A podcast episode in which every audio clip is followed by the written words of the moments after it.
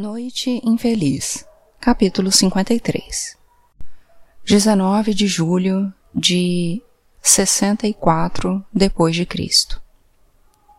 Quando da vossa terra sairdes a guerra contra o inimigo que vos estiver oprimindo, fareis retinir as trombetas. E perante o Senhor vosso Deus sereis tidos em memória e sereis salvos de vossos inimigos. Números, versículo 10, capítulo 9. Roma estava em chamas. Em menos de duas horas, o fogo havia se alastrado a partir de uma única casa e havia consumido grande parte do bairro mais rico da cidade onde senadores, generais e os muito ricos viviam à sombra do palácio do imperador Nero.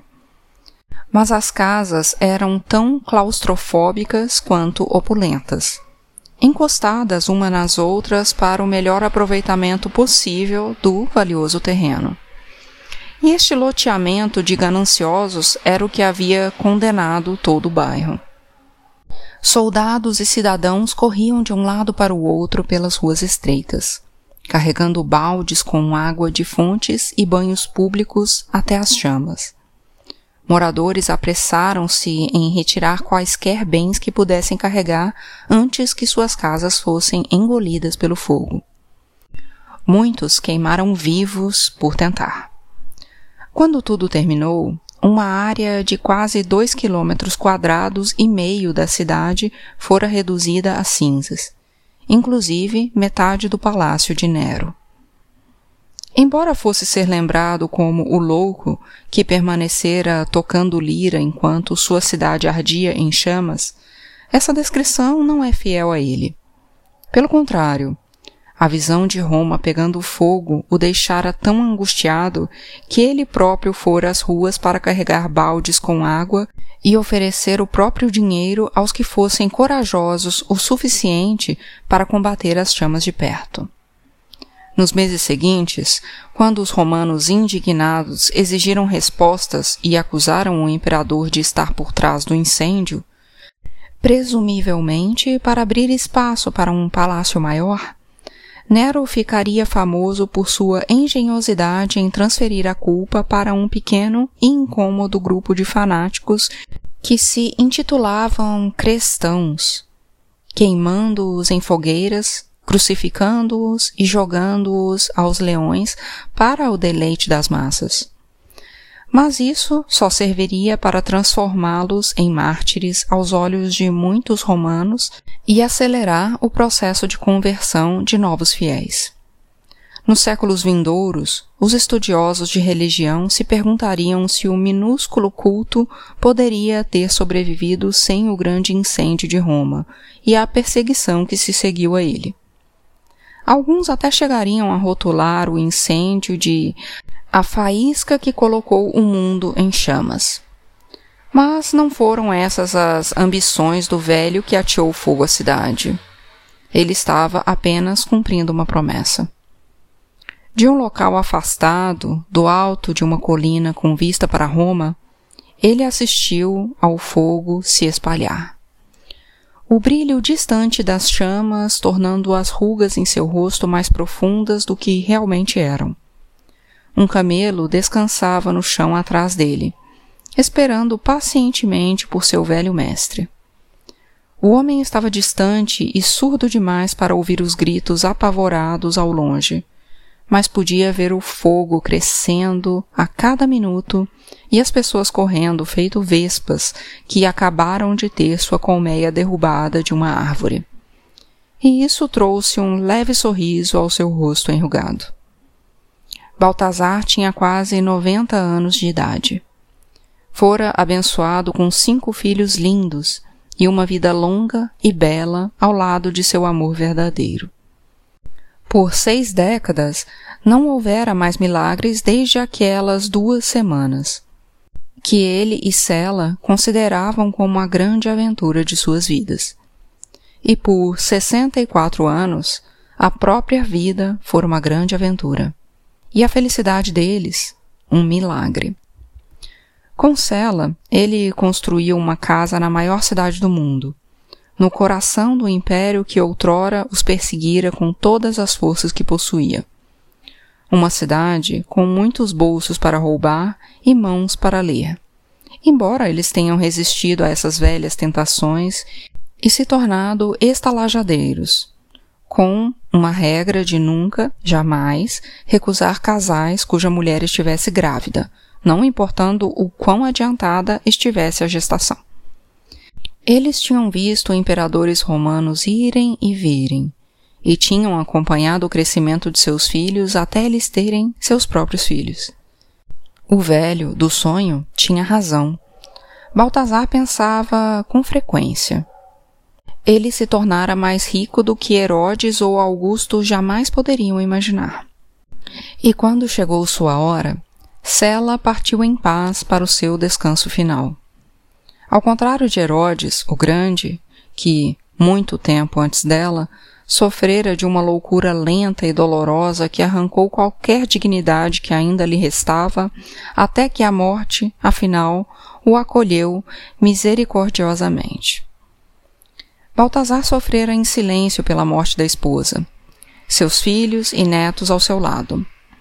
E quando a noite chegou e todos eles voltaram para suas casas para deixá-lo a sós com sua tristeza, o homem que um dia fora conhecido como o fantasma da Antioquia vestiu roupas escuras e saiu para a rua, fiel ao seu antigo codinome. Ele empurrou uma pequena carroça pela cidade e entrou em uma mansão vazia no meio das casas aglomeradas dos ricos juntou toda a lenha que encontrou dentro da casa e com ela montou uma pira. Não no quintal, mas junto à mesa de madeira da sala de jantar. Quando terminou, retirou o corpo de Sela da carroça, limpou-a e vestiu-a em túnicas brancas, como ditavam os costumes. Com grande esforço, colocou-a na pira e derramou o óleo de uma lamparina na base. Antes de atear fogo, Baltazar ofereceu uma prece silenciosa por sua alma. Inclinou-se e beijou-lhe a testa. Em seguida, abriu uma das mãos, revelando algo brilhante e dourado em sua palma. Um pingente. O mesmo que ele carregara por tanto tempo. Ele o colocou com gentileza nas mãos dela as mãos frias e enrugadas de uma mulher que, certa vez, em uma terra dourada e eterna, havia jurado que iria reduzir Roma a cinzas. E ali estava, queimando. Baltazar observava da colina, o rosto riscado de lágrimas. Era tão velho, mas tão ágil e saudável para sua idade que não parecia natural. Sela sempre dissera que sua saúde era uma dádiva de Deus, concedida como recompensa por todo o sofrimento que ele havia suportado. Talvez fosse, ou talvez tivesse sido apenas sorte, embora ele tenha aprendido a duvidar de sua existência. Tudo o que sabia era que ele não fora exatamente o mesmo depois daquelas duas semanas. Depois que segurara aquele bebê junto ao peito, fora uma sensação indescritível que nunca o abandonara. Uma energia, como eletricidade no ar antes da queda de um relâmpago. Quando seus filhos eram pequenos, Baltazar os levava pelas ruas ladeadas de colunata de Roma, parando para assistir aos músicos tocarem ou para acariciar os animais estranhos que vinham do outro lado do Himalaia. De vez em quando, até esbanjava em um punhado de tâmaras com canela para compartilhar entre eles. Algumas tardes, eles achavam uma sombra às margens do Tibre, e enquanto seus filhos, o mais velho deles se chamava Abdi, cochilavam, Baltazar se sentava e observava os homens pescarem até que ele próprio cochilasse. Às vezes, ele sonhava com aquelas duas semanas, com seus companheiros de fuga e a viagem que terminou às margens do Egito. Baltazar nunca mais viu Maria ou José de novo. mas sentiu a presença deles em sua alma nos anos que se seguiram. Quando a notícia de que o filho do casal tinha sido preso e crucificado chegou até ele desde Jerusalém, ele chorou.